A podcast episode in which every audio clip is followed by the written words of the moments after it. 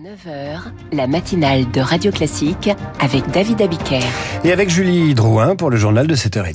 Bientôt du paracétamol made in France. L'entreprise sera toulousaine et proposera ce médicament à partir de 2025 sur notre territoire, mais elle devra résister à la concurrence étrangère.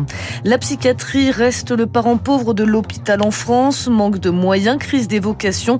En Occitanie, le public appelle le privé à prendre sa part. Le Panthéon à l'honneur tout à l'heure avec l'entrée du résistant Misak Manouchian, un lieu d'hommage symbolique.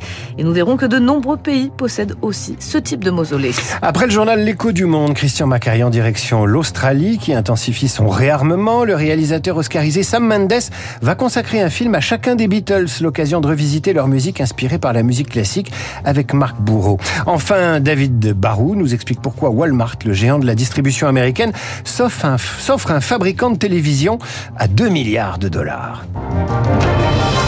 Produire sur le sol français pour éviter les pénuries, la pandémie de Covid en a démontré l'urgence. Ça sera bientôt le cas pour le paracétamol. La première chaîne de production de paracétamol 100% française verra le jour à Toulouse en 2025. Avec 450 millions de boîtes vendues chaque année, le paracétamol est la molécule la plus consommée en France.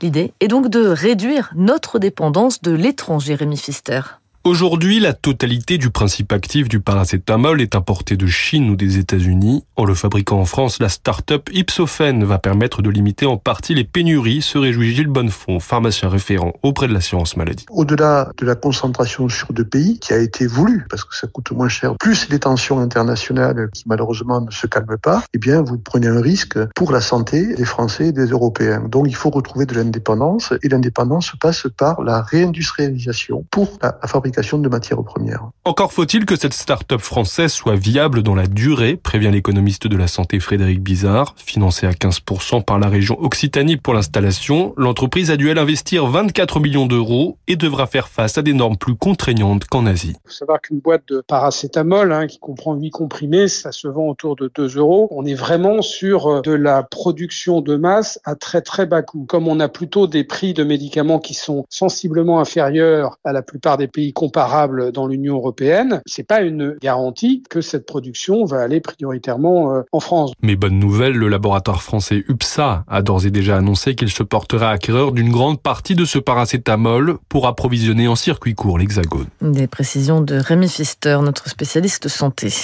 On reste à Toulouse avec cette crise sans précédent à l'hôpital de Purpan dans le service psychiatrique. Des cas d'agression sexuelle présumée, le suicide d'un patient resté 10 jours sur un brancard les incidents se multiplient par manque de personnel et de moyens.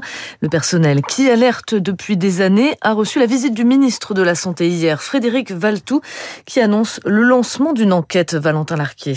Après plus de deux heures d'échange, Frédéric Valtou s'est rendu compte à quel point le service psychiatrique de Purpan est au bord du précipice. J'ai découvert un secteur public et un secteur privé qui ne coopèrent pas ensemble. J'ai découvert euh, des urgences qui pèsent uniquement euh, euh, sur l'hôpital. Je n'avais jamais vu ça. Il a demandé aux cliniques privées de remplir leur part du contrat en ne refusant plus des malades en psychiatrie alors qu'elles ont la place de les accueillir. Ça fait naître un petit espoir chez le professeur Sandrine Charpentier, chef du service des urgences adultes à Purpan. La priorité, c'est vraiment de pouvoir hospitaliser c'est les patients qu'on a besoin. C'est plusieurs dizaines de patients qui attendent des lits et qui restent plusieurs jours sous contrainte, attachés, sédatés. Ça a poussé un patient au suicide la semaine dernière, mais pour Marie Moulinier, infirmière qui était à la réunion avec le ministre, le compte n'y est toujours pas. Par rapport à la gravité, quand on parle de mort et de viol, la réponse est quand même extrêmement euh, décevante. Quand on voit les conditions de travail euh, qui existent, cette machine à broyer euh, qui fait fuir euh, les collègues, euh, et là, là-dessus, on n'a pas de réponse. Le personnel de la psychiatrie à Purpan compte rester en grève. Il réclame une quarantaine de temps partiel en plus et une augmentation des salaires. Et pour plus de transparence, la Haute Autorité de Santé a publié hier une carte qui recense la qualité des soins donnés dans les hôpitaux du pays. Le service en ligne Caliscope permet de trouver le meilleur hôpital ou clinique dans sa région. Les agriculteurs restent mobilisés en attendant les annonces du gouvernement. Le Premier ministre Gabriel Attal va détailler tout à l'heure le projet de loi d'orientation agricole. On sait déjà que la loi Egalim évoluera afin de mieux prendre en compte le coût de production des agriculteurs. Mais cette crise du monde agricole a, semble-t-il, déjà provoqué un déclic pour certains consommateurs. La vente de produits agricoles en circuit court a augmenté de 30%. Nina Droff s'est rendue dans une boutique parisienne de vente directe. Donc là, je vous présente notre culture maraîchère. Les pommes de terre sont de chez nous, les euh, poireaux également. Le chou-fleur n'est pas de chez nous. On passe par un producteur. Toutes nos pommes, ça, ça vient directement de nos vergers. Dans les allées de la petite boutique, les étals débordent de légumes, de fruits. Tous ont été acheminés directement depuis la ferme de Paysans Vrac située dans la Somme. Ce modèle garantit des produits frais et locaux, mais aussi des revenus corrects pour les agriculteurs, comme l'explique Laurent Boulogne, responsable d'exploitation des magasins. On n'a pas d'intermédiaire. Nos partenaires, on leur achète au juste prix. On est nous-mêmes producteurs. On, reste sur des prix qui leur permettent de vivre plutôt que de passer euh, par des grosses centrales d'achat qui vont toujours et encore essayer d'avoir le prix le plus petit. Euh... Au plus fort de la crise agricole, de plus en plus de clients se sont d'ailleurs tournés vers ce type d'enseigne pour soutenir les producteurs. On a eu un, un, un regain de, de clientèle. Euh, ils viennent chez nous parce qu'on est producteur et ils savent que euh, derrière le producteur est respecté, son travail est valorisé. C'est une des raisons pour laquelle Isabelle, le panier rempli de radis et de poireaux, priorise cet établissement plutôt qu'un supermarché. C'est important et euh, la qualité des produits d'abord, si après ça peut les aider encore encore plus quoi. Cependant, plusieurs producteurs craignent que ce soutien soit de courte durée et cesse lorsque la mobilisation agricole sera terminée. Un reportage de Nina Droff et la FNSEA et les jeunes agriculteurs organisent un cortège de tracteurs vendredi soir pour rejoindre le salon de l'agriculture qui ouvrira ses portes le lendemain. Cinq jours après la mort d'Alexis Navalny, les autorités russes refusent toujours de rendre son corps à sa famille. Hier, c'est la mère de l'opposant qui a appelé Vladimir Poutine à lui remettre la dépouille de son fils sans délai. Officiellement, le Kremlin indique qu'il n'accédera pas à cette requête avant 14 jours, le temps de procéder à une expertise. Pour le spécialiste de la Russie, Ulrich Bouna, le pouvoir cherche à éviter de grandes manifestations remettre le corps d'Alexei Navalny à sa famille, ça va supposer organiser des funérailles, probablement dans la semaine qui va suivre. Or, si euh, le Kremlin a bien retenu quelque chose de la mort de Boris Nemtsov en 2015, lors de ses funérailles, environ 100 000 personnes ont manifesté pour euh, faire part de leur mécontentement par rapport à la situation politique en Russie. Il est probable que la mort d'Alexei Navalny suscitera à peu près le même élan. Ça serait de plus mauvais effets. À potentiellement une semaine, dix jours de l'élection présidentielle, on voit bien que Poutine souhaite véritablement tout verrouiller avec un objectif d'avoir donc 80% de participation et 80% de vote pour Vladimir Poutine. Il ne peut pas se permettre la moindre manifestation, ne fût-ce que symbolique, euh, le fait de déposer des fleurs contre son régime. Des propos recueillis par Rémi Vallès. Au Proche-Orient, les superlatifs se succèdent pour tenter d'éviter une offensive israélienne contre la ville de Rafah. Pour Médecins sans frontières, une attaque transformerait cette ville du sud de la bande de Gaza en cimetière.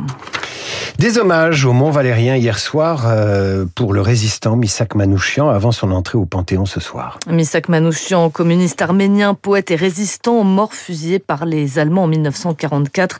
Il va donc faire son entrée au Panthéon. La nation veut célébrer l'engagement des étrangers dans la résistance.